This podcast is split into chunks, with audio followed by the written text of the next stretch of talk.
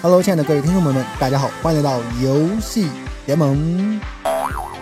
我呢，依然是那个威武不能屈，富贵不能淫，贫贱不能移的什么。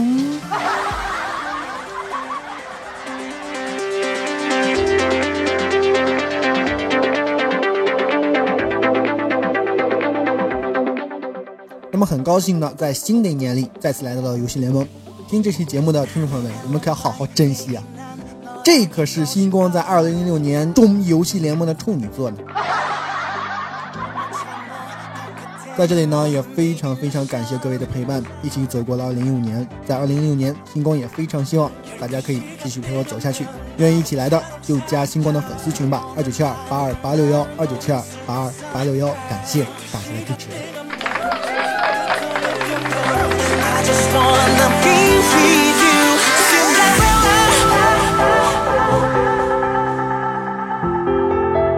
本期首先要为大家解密的是最近撸啊撸频频出现的新英雄的彩蛋。最近啊，当我们在官网打开一些英雄的资料界面时，就会发现几个小彩蛋，那就是杰的眼部被雷光爆出了殷红花瓣，情侣的脖子被击中，盖伦厚重的肩甲被击穿，魏的大型拳击手套被打掉。那么，我们来仔细分析出现变动的这四位英雄。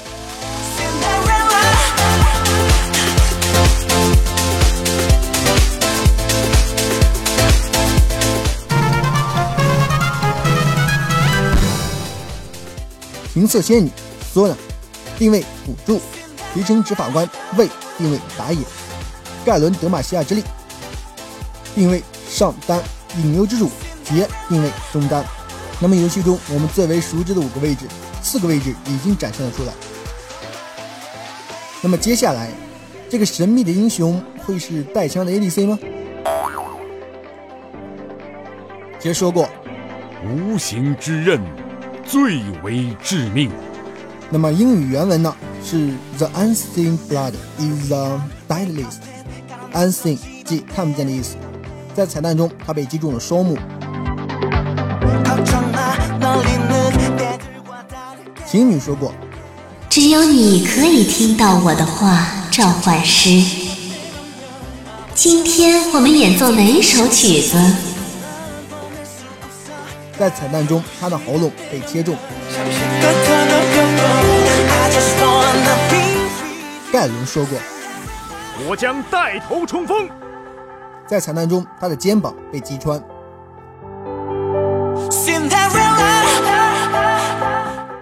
未说过，先打一拳，打的时候再把问题问遍。在彩蛋中，他的武器被卸下。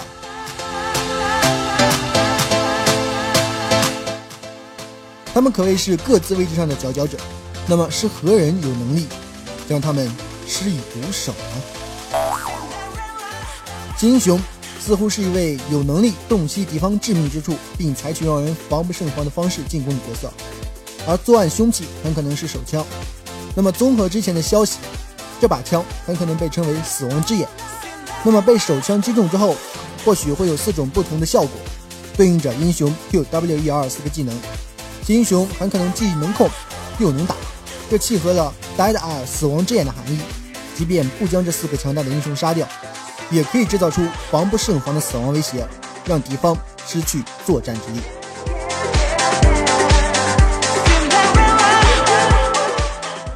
那么我们回过头来再看一下彩蛋中的内容，我们可以看到杰的双目被雷光击中，视力似乎也被夺取，而情侣的颈部有一道细微的闪光掠过，口中有气息飘散开来，而盖伦的肩甲则被击穿，碎片横飞，而魏的拳击手套则被完全卸下，这些线索似乎都指向了一个拼图：新英雄的能力示意。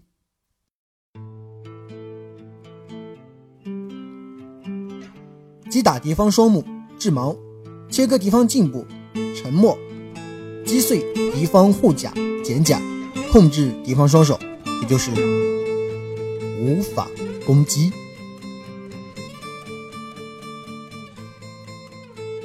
请注意，如果玩过其他 MOBA 类游戏的玩家应该知道，还有另一种限制效果，被称之为缴械，让对方无法进行普通攻击，但是可以释放技能。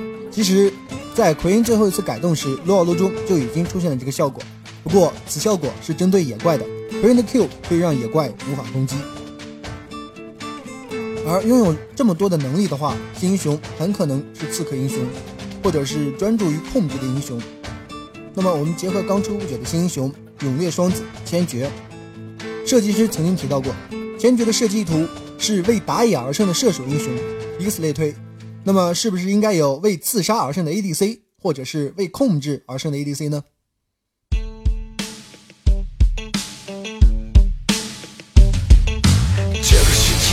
是漫长黑夜而目前版本中跟刺客 AD 搭边的也只有奎因，但奎因在改版之后已经从 ADC 这个位置上走远了，更多的是打野或者攻上。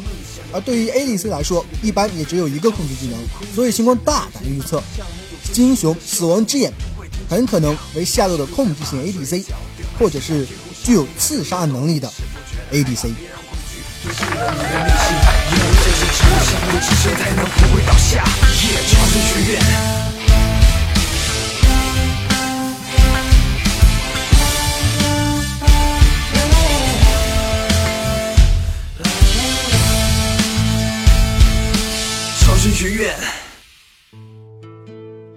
那么我们说完这些彩蛋呢，再来说一说由洛鲁衍生出来的动漫，其中星光最欣赏的还是一个叫做《超神学院》的动漫。被带到了很奇怪的地方，别人传的。别紧张，如果我给你一个拯救世界的机会，你会答应吗？不答应。我们一直在监视你。我靠！你们都看到什么了？过去你一直觉得自己与众不同，觉得自己应该是拯救世界的。所以说那是过去。那现在为何不行？现在为何？好，我告诉你现在为何。看，你们看，天上那么大个菊花，天知道要掉下来什么？要掉下来什么？半年前，平静的世界忽然被划破一道口子，天空发出巨大的声响，天眼大开，无数红色的光芒射向地面，还从那里传来死亡之国一般的声音，猛烈冲击着人类的认知，俗称毁三观。又是怎么看呢？需要教育。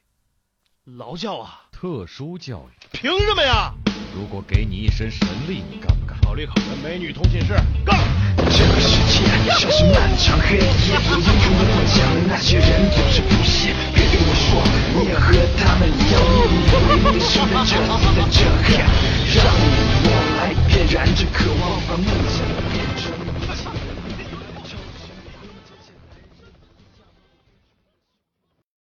星光在这里给大家简单介绍一下这个故事的背景，是这个样子的。最先研究超神基因工程的是神河星系的大发明家丁格黑，他创造了目前最伟大的时光神。丁格黑与时光神把超神基因的科学理念带给了宇宙所有其他文明，并建立了超神学院。而超神基因工程的先决条件是该文明已经经受过核洗礼，并且有了初步的进化和科技知识。而最重要的两个科技理念是微型虫洞运载技术和暗物质能量解密技术，所以超神学院在德诺星系文明、神河文明等各大已知高科技文明中都有建立。但文明无论如何发展，越是接近顶端，就越会遭到科技瓶颈，那便是虚空世界。现有一切科技理论都无法解释和理解的世界，甚至颠覆所有现代以及未来科学。但文明接触到虚空世界后，就开始面临终极恐惧。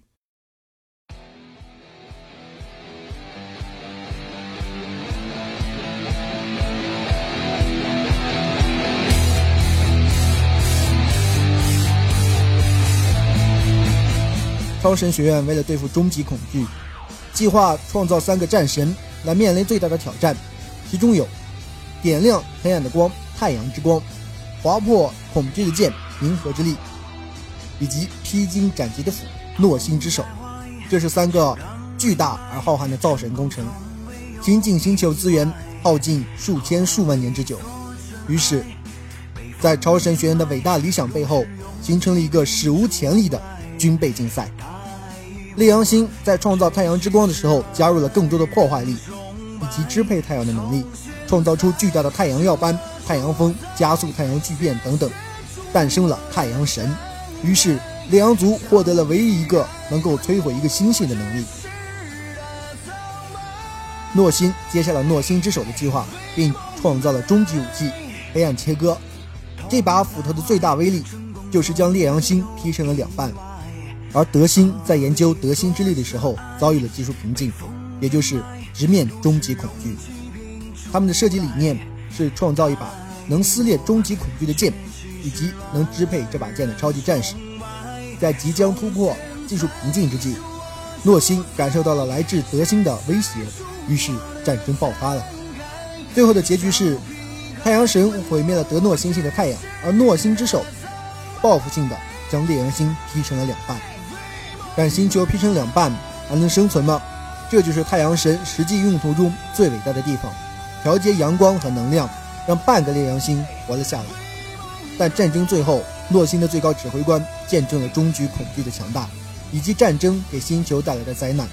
于是，带着德诺星系各大超级战士以及普通战士的基因，并同时带上德星之力的研究成果，浪迹宇宙。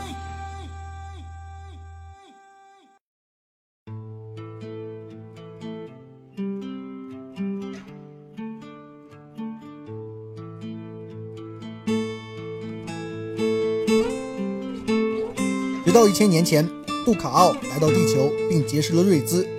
杜卡奥担当起了超神学院的重担，赋予了年轻的普通人瑞兹不可思议的力量，并将基因散布在人间。这些基因最终能够成长为抵抗终局恐惧，甚至各种外来威胁的新代超级战士。而这些超级战士的原型，就都来自于撸啊撸了。不错，这些英雄原型全部来自于撸啊撸。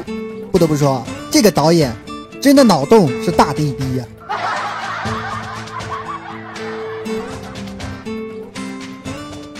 好了，听完相关的讲述，是不是感觉非常有意思呢？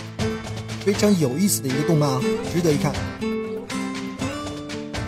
好了，本期游戏联盟到这里就结束了，感谢大家的收听。喜欢星光节目的可以搜索 “NG 星光”，点击关注我，然后加我的粉丝群二九七二八二八六幺二九七二八二八六幺。星光在这里感谢大家的支持，星光比高八斗。